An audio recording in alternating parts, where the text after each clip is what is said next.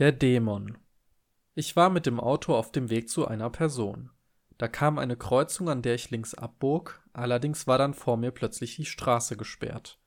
Auch zurückfahren konnte ich nicht. Der komplette Bereich wurde nun abgesperrt. Hinter mir entstand ein riesiger Stau. Ich stieg aus dem Auto aus. In diesem Bereich wurden die Eltern eines Mädchens gesucht. Irgendeine random Person irrte umher und suchte einen Zettel, auf dem der Name Alexa stand. Das Ziel war für die Person, diesen Namen laut auszusprechen, sobald sie den Zettel gefunden hat. Als der Zettel gefunden wurde, da wurde ich scheinbar aus meinem Traum gerissen.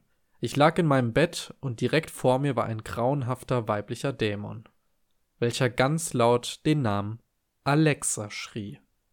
Es fühlte sich an, als wolle er mich aus meinem Körper ziehen. Das hörte aber nach zwei Sekunden auf und der Traum war endgültig vorbei. Die Gestalt verschwand. Ende.